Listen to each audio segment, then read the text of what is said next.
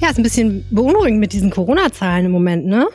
Ja, also da waren, glaube ich, auch selbst der Gesundheitsminister und der RKI-Chef, also Robert Koch-Institut-Chef, ähm, die waren da beide ein bisschen äh, überrascht heute früh, als sie gesehen haben, dass sie sich verdoppelt haben, die Neuinfektionen am Tag. Ja, ja. ja, ja. Spahn hat sehr bedenklich die Stirn gerunzelt, habe ja. ich auch gesehen. Ja, äh, also was Corona in NRW bedeutet, das müssen wir auch gleich nochmal aufdröseln. Heute hier in diesem Podcast. Und wir sprechen nochmal über das Thema Rechtsextremismusverdacht in Behörden. Denn da gibt es noch was Neues, muss man ja leider sagen. Jede Woche kommt da sozusagen was Neues ans Tageslicht, ne? Ja, also wir hatten ja ähm, vor zwei Wochen die, die große Sache mit den äh, mit den Chatgruppen, äh, die sich ja auch nochmal mhm. ausgeweitet hat. Dann hatten wir die Fälle beim Verfassungsschutz. Und jetzt haben wir äh, noch die Information, dass einer, der in diesen rechtsextremistischen Chatgruppen war, wohl äh, auch sich gegenüber einem Migranten so verhalten hat, dass jetzt Ermittlungen gegen ihn laufen. Tja, da sieht man mal, wo, wozu es führen kann. All das und mehr gleich bei uns hier im Podcast. Schön, dass ihr zuhört. Rheinische Post. Ländersache. Der Podcast aus dem NRW-Landtag. Mein Name ist Helene Pawlitzki. Herzlich willkommen zum Ländersache-Podcast und ich freue mich sehr, dass bei mir ist Kirsten Bialdiga. Herzlich willkommen. Ja, hallo Helene. Tja, ähm, war wieder mal eine bewegte landespolitische Woche und geht munter weiter. Ähm, wir sollten vielleicht äh, das Thema Corona zuerst aus dem Weg räumen. Da äh, stellt sich ja kurz vor den Herbstferien heraus, dass das Verreisen selbst innerhalb von Deutschland extrem schwierig werden wird nächste Woche, ne? Ja, schön wäre es, wenn wir es aus dem Weg räumen könnten. Für uns. Zumindest können wir ja. es ein bisschen äh, aufdröseln, ja. hoffentlich. Ja. ja. Mhm. Was gibt's denn Neues? Ja, also gestern haben sich die Chefs der Staatskanzleien der Länder getroffen, noch einmal zusammen mit dem Chef des Bundeskanzleramts Helge Braun ähm, und haben versucht, ähm, einheitliche Regelungen, bundesweit einheitliche Regelungen zu finden, für Reisen in den Herbstferien. Denn das hat ja zuletzt äh, einige Blüten getrieben, muss man ja sagen. Hm. Es ist ja so, dass äh, in Berlin zum Beispiel mehrere Stadtteile auch weit äh, über der Grenze von 50 Neuinfektionen pro 100.000 Einwohnern in einer Woche liegen. Hm. Und äh, diese Stadtteile dürfen, also Menschen aus diesen Stadtteilen dürfen dann nicht mehr beispielsweise nach Schleswig-Holstein fahren. Das war so hm einer der Anlässe für diese äh, neuerliche Unterredung der Staatskanzleichefs. Äh, es ist jetzt ein Beherbergungsverbot beschlossen worden. Das heißt, ähm, die, äh, Menschen, die in Risikogebieten leben, dürfen äh, dann in andere Bundesländer nur noch reisen, wenn sie einen negativen Corona-Test vorlegen können, der nicht älter als 48 Stunden ist. Und äh, da muss man aber leider sagen, dass wiederum sich nicht alle Länder dem angeschlossen haben. Es gibt einige, die da nicht mitmachen, Bremen, Berlin, Thüringen beispielsweise.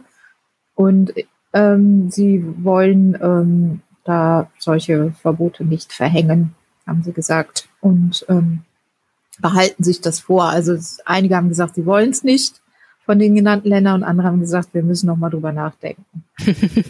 und man soll ja nicht zu früh Nein sagen bei sowas. Hm.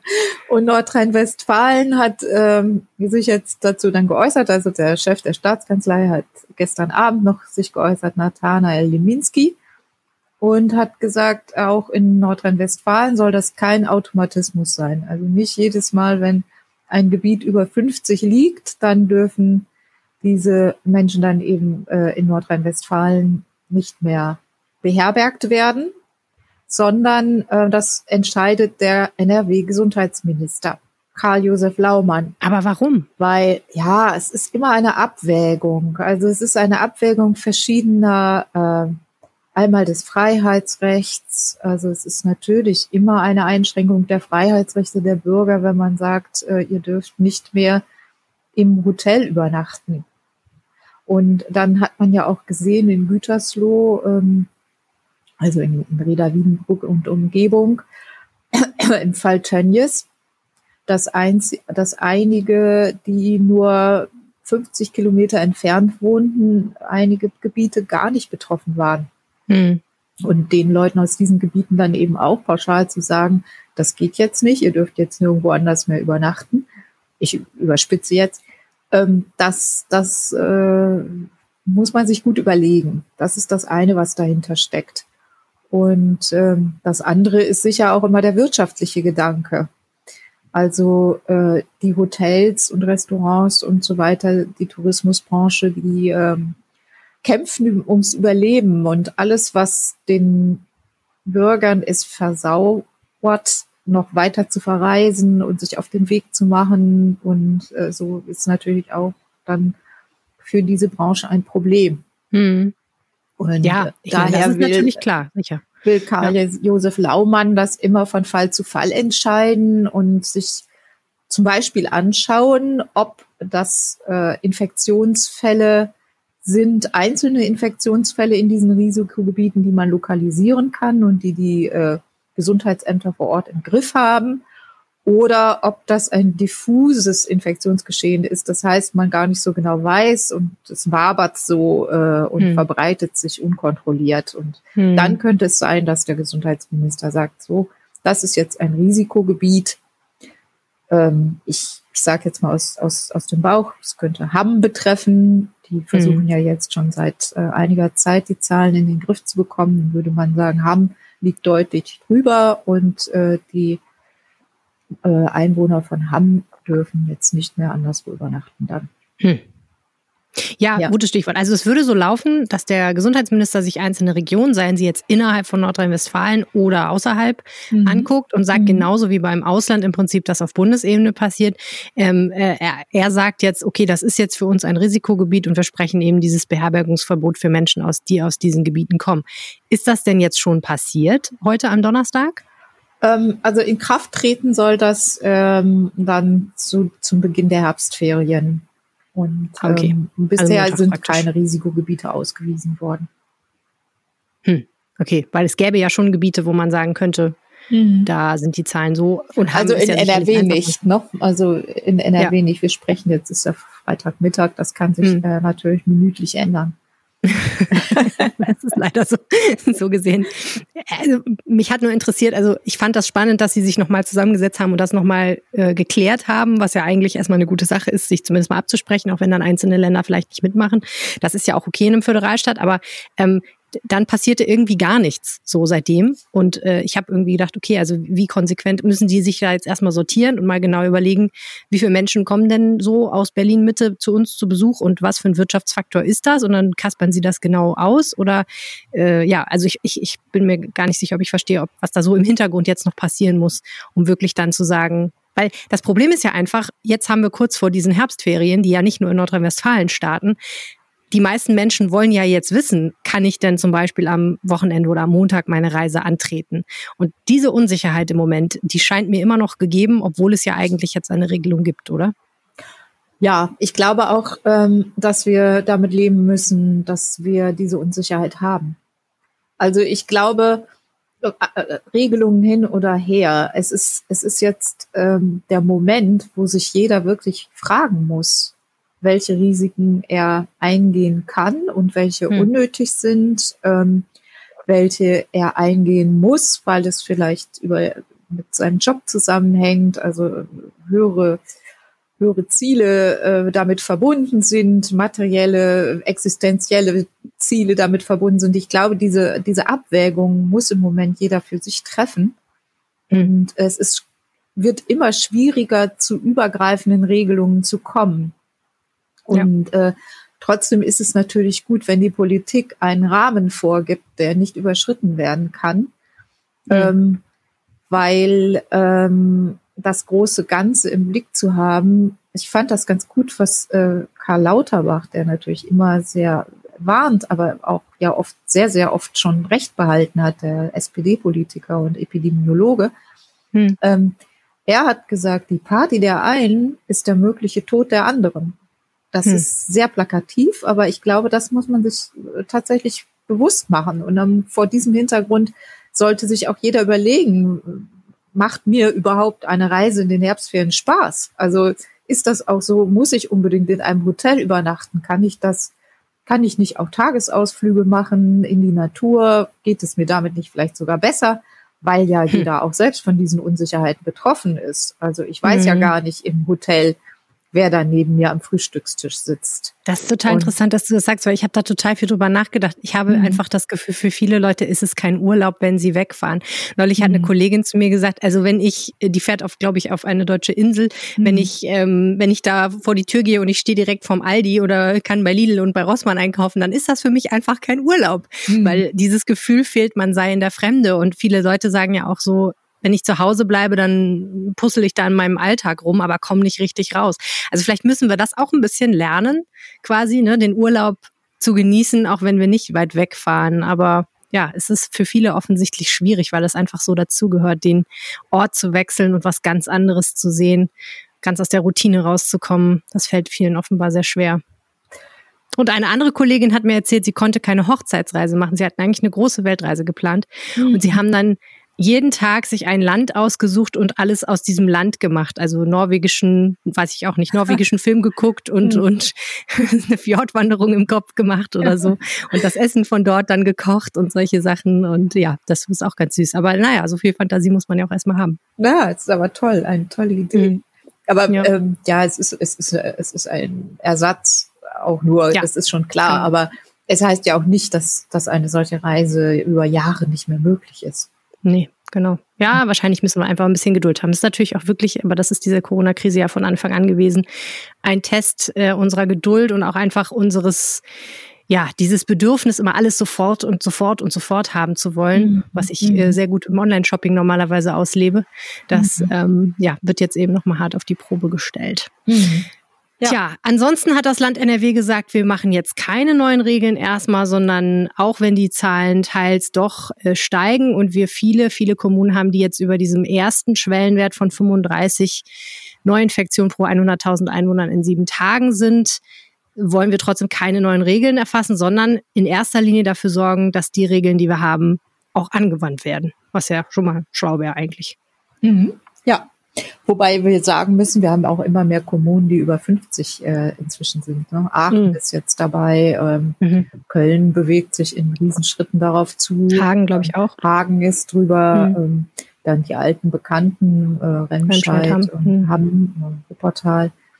Also das, das ist schon, äh, ist schon ja. fast die neue Normalität, kann man jetzt nicht sagen. Die ländlichen Regionen sind da ja noch ganz anders, aber in den Städten äh, steigt die Zahl im Moment wirklich rapide. Mhm. Mhm. Und die Intensivmediziner äh, warnen ja auch schon.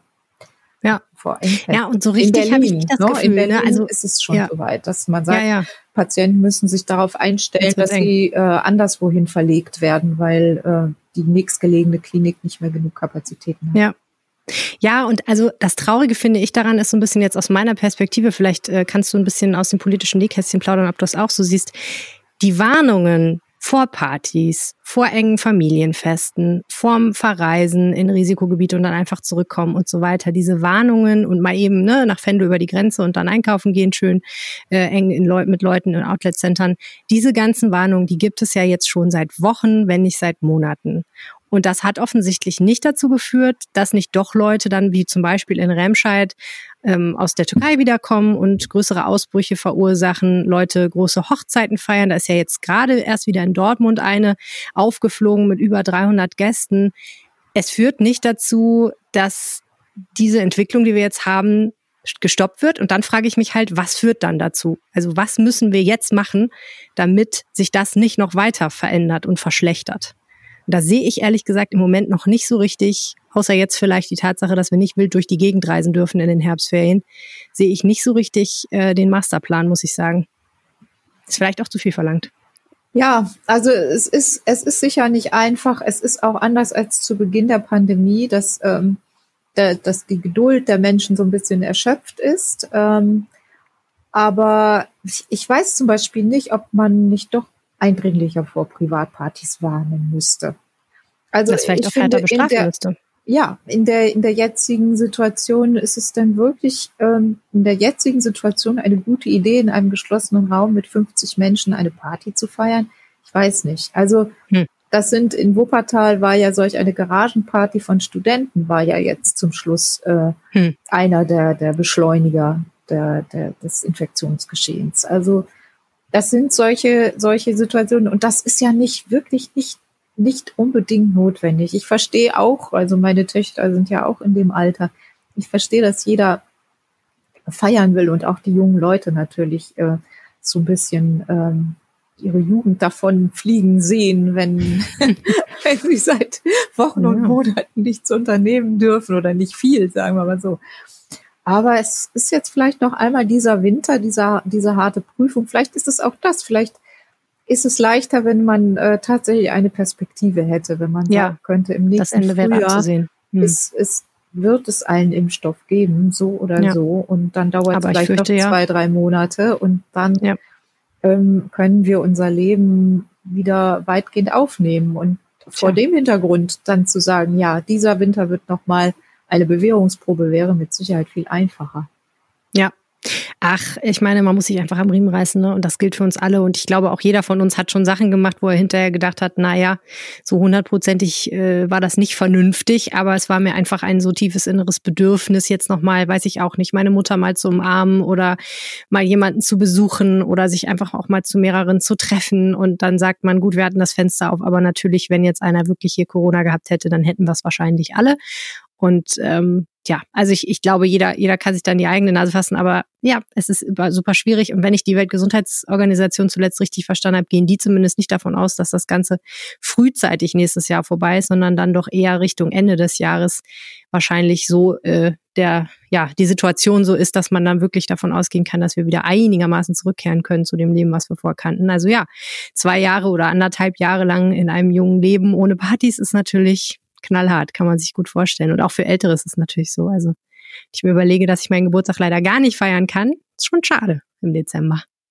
Naja, man muss ja sagen, so langsam hat man dann doch äh, finstere Gefühle, wenn man immer wieder die Enthüllungen, möchte ich sagen, hört, die da aus dem Innenministerium bezüglich ähm, möglicher rechtsextremer Tendenzen in verschiedenen Behörden hört. Denn dieses, dieser Mythos von der Behörde, die auf dem rechten Auge blind ist, die Sicherheitskräfte, die Polizei, der ist ja in linken Kreisen sehr weit verbreitet und naja, also äh, man muss ja leider sagen, Teile davon haben sich jetzt bestätigt. Du hast es vorhin angesprochen, es gab einen, äh, eine größere Chatgruppe der Polizei in Essen-Mülheim, äh, bei der sich herausstellte, dass da wirklich sehr üble Sachen geteilt wurden. Ähm, letzte Woche haben wir darüber gesprochen, dass auch im Ministerium und vor allen Dingen auch im Verfassungsschutz Menschen gearbeitet haben, die mit der Beobachtung von möglicherweise rechtsextremen beschäftigt waren und selber aber Gedankengut gepflegt haben, was leider nicht so richtig auf der richtigen Seite des Gesetzes steht. Und jetzt gibt es eine konkrete Auswirkung möglicherweise dieses Problems. Ein Fall aus Mülheim, wenn ich das richtig sehe. Die Staatsanwaltschaft Duisburg ähm, ermittelt wegen des Verdachts der Körperverletzung und der Strafvereitlung im Amt gegen einen dieser rechtsextremen Polizisten, die sich auch an diesen Chatgruppen beteiligt haben. Der Polizist soll einen Deutschen mit albanischen Wurzeln, ähm, da gehen die Aussagen noch auseinander, ähm, getreten haben, als der schon gefesselt war. Also der lag schon gefesselt äh, oder war schon gefesselt, konnte sich also nicht mehr wehren, war wehrlos. Und wenn dieser Verdacht, das ist ja immer noch ein Verdacht, sich bestätigt, dann ähm, wäre das erstmals so, dass ähm, diese äh, Rechtsextremisten offenbar auch in ihrer Arbeit äh, diesen, diese, Ex, diese Einstellung an den Tag gelegt haben. Das heißt, äh, dass das konkrete Auswirkungen auf die Arbeit dieser Polizisten hatte. Also nicht nur mal eben irgendwie hahaha um einen schnellen Lacher, wie, wie dumm und wie, wie äh, unpassend und wie äh, verfassungsfeindlich auch immer das sein mochte mit diesen feindlichen Posts, ähm, aber wenn es, äh, wenn diese Grenze überschritten ist und diejenigen dann auch so handeln, dann ist, dann wird es natürlich, dann bekommt es eine ganz andere Dimension noch einmal. Hm. Ja. Der Festgenommene hat ja damals schon gesagt, er sei geschlagen worden. Ähm, hatte das Konsequenzen damals, 2019? Er hat das erst bestritten.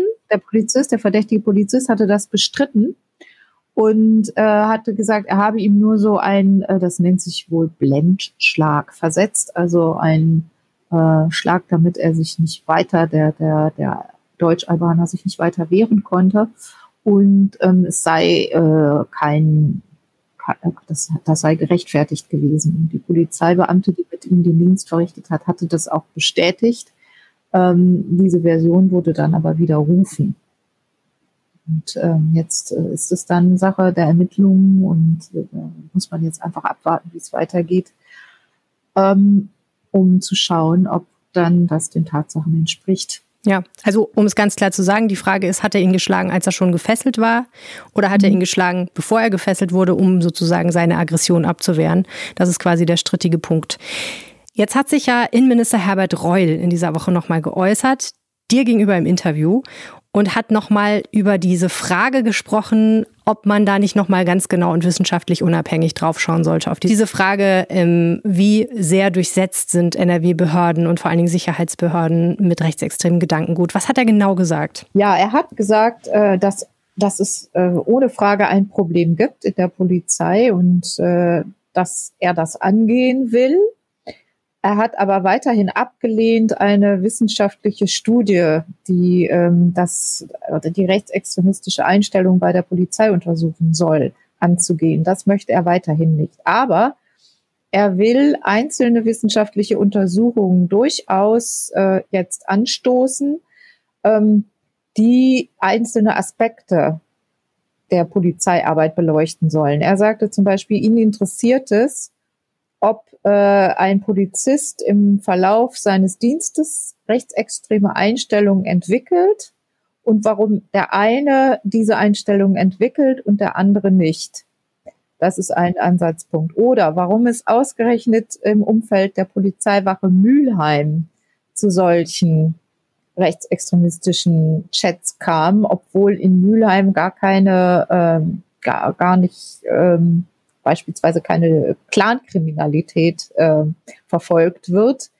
Ähm, da könnte man ja vermuten, wer viel mit Clans zu tun hat, der ist vielleicht auch, gerät da auch an seine Grenzen als Polizist und äh, ist dann schwierig, äh, damit umzugehen. Aber das war in Mülheim wohl offenbar gar nicht der Fall. Also so solche regionalen Cluster, äh, wenn man es so will, äh, möchte er wissenschaftlich untersuchen lassen aber von einer übergreifenden äh, Studie hält er nach wie vor nichts. Hm. Das hört sich so an, als ob er sagt, ich finde es voll okay, auf die Fälle, die wir schon kennen, zu gucken, um mal genau herauszufinden, was waren denn da konkret die Ursachen.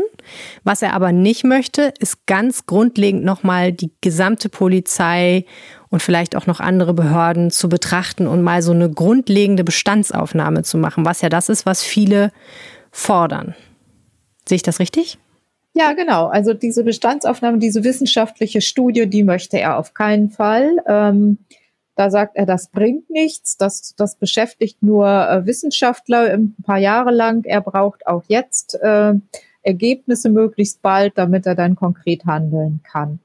Hm, die Frage ist, äh, und die wurde auch gerade eben im Landtag aufgeworfen, ob man ähm, dem Problem damit gerecht werden kann. Also wenn, ähm, wenn es so ist, dass sich dieses Problem doch weiter durch die Polizei zieht und durch den Verfassungsschutz als bisher gedacht, dann wäre eine übergreifende Studie, würde Anhaltspunkte bieten, um darauf konkrete Maßnahmen zu stützen, die dann aber auch nicht nur punktuell ansetzen, sondern strukturell ansetzen. Also dann müsste man sich darüber unterhalten, beispielsweise, äh, ob man ähm, von Zeit zu Zeit nochmal äh, die, die eine Sicherheitsüberprüfung macht oder ähm, ich, ich weiß es nicht, ich bin keine Spezialistin für, für Kriminologie und für, für das Polizeiwesen, aber da, da würden sicher die Wissenschaftler auch zu Ergebnissen kommen und Handlungsempfehlungen daraus ableiten können. Aber das, wie gesagt, das, das will er nicht. Und er sagte gerade aber, er wird andere Maßnahmen einleiten. Er hat ja jetzt auch den äh, Sonderbeauftragten.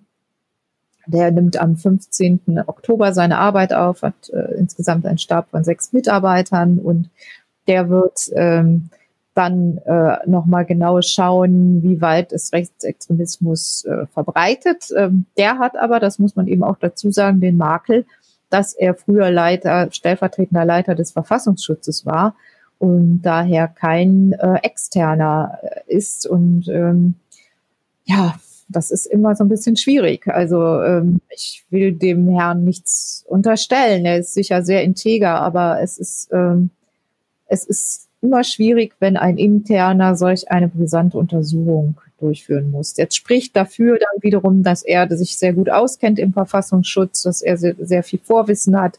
Hm. Ja, also darum ging es auch gerade im Landtag. Das war auch der Verlauf der Debatte in weiten Teilen. Ja, ja, was ich bei dieser Rollgeschichte, bei dieser Studiengeschichte nicht so richtig verstehe, ist, man kann ja das eine tun, ohne das andere zu lassen. Also ich finde das Argument ja richtig zu sagen, wir brauchen jetzt keine jahrelange Studie, weil wir erstmal jetzt gucken müssen, was können wir jetzt machen? Wo können wir jetzt vielleicht im Polizeialltag, in den Workflows, in der Supervision, in den Hilfsangeboten irgendwas tun, damit solche Sachen schneller ans Tageslicht kommen oder vielleicht gar nicht erst entstehen. Das finde ich ja sehr ehrenwert. Aber trotzdem sehe ich einfach kein gutes Argument, nicht zu sagen, wir gucken genau hin. Das Argument, was Reul und auch äh, Bundesinnenminister Horst Seehofer ja immer zitieren, ist, wir wollen nicht die Polizei unter Generalverdacht stellen und dieses Klischee, diese Vorstellung nähren, dass das äh, irgendwie eine rechte Behörde sei. Aber ehrlich gesagt, wenn man wenn man Angst, wenn man keine Angst davor hat, was dabei rauskommt, ähm, dann kann doch eigentlich eine solche Studie nur weiterhelfen und irgendwie auch Entlastung bringen. Denn wenn dabei jetzt rauskommen sollte, dass genauso viele Polizisten wie in der Durchschnittsbevölkerung Ansichten haben, die eher sehr weit rechts stehen, dann wäre das ja auch einfach normal. Das muss man ja auch mal ganz klar sagen. Ne? Das ist ja ein Abbild unserer Gesellschaft, soll es ja sein. Und es gibt halt auch einfach Leute, die, die rechts wählen zum Beispiel. Das wird es auch unter Polizisten geben. Aber das mal transparent zu machen und dann zu gucken, ähm, wo läuft der Hase eigentlich lang oder ist da tatsächlich mehr als in der Gesamtbevölkerung, das wäre doch wahnsinnig spannend. Also ich kann es nach wie vor nicht verstehen, warum man sich dagegen sperrt. Und ich frage mich, was für eine Lobby da einwirkt auf die Innenpolitiker, dass sie das nicht möchten. Das ist ganz merkwürdig, finde ich. Ja, das würde sicher Sinn machen, dem mal nachzugehen und da äh, vielleicht äh, auch noch mal ein paar informelle Quellen zu bemühen. ja, na gut. Es liegt nicht in unserer Hand, Kirsten. Das recherchieren. Wir können Argumente zitieren und das recherchieren. Genau, ja, Hand. das können wir. Ach, das liegt immerhin in unserer Hand, mhm. Gott sei Dank. Okay, das war die Ländersache für diese Woche. Vielen, vielen herzlichen Dank fürs Zuhören. Wenn ihr uns was sagen möchtet, schreibt an ländersache.rheinisch doch, at rheinische-post.de. Und wenn ihr uns unterstützen wollt, dann geht das ganz einfach mit einem RP Plus Abo. Das kostet knapp 35 Euro. Ihr habt dafür ein Jahr lang Zugang zu allen Artikeln auf FRP Online und außerdem das gute Gefühl, diesen Podcast zu unterstützen. Wenn ihr mal schauen wollt, ob das was für euch ist, dann schaut vorbei unter rp-online.de slash abo-ländersache. Und ich sage herzlichen Dank, Kirsten. Schöne Woche dir noch. Ja, gerne. Vielen Dank dir auch, Helene. Tschüss. Tschüss. Mehr bei uns im Netz www.rp-online.de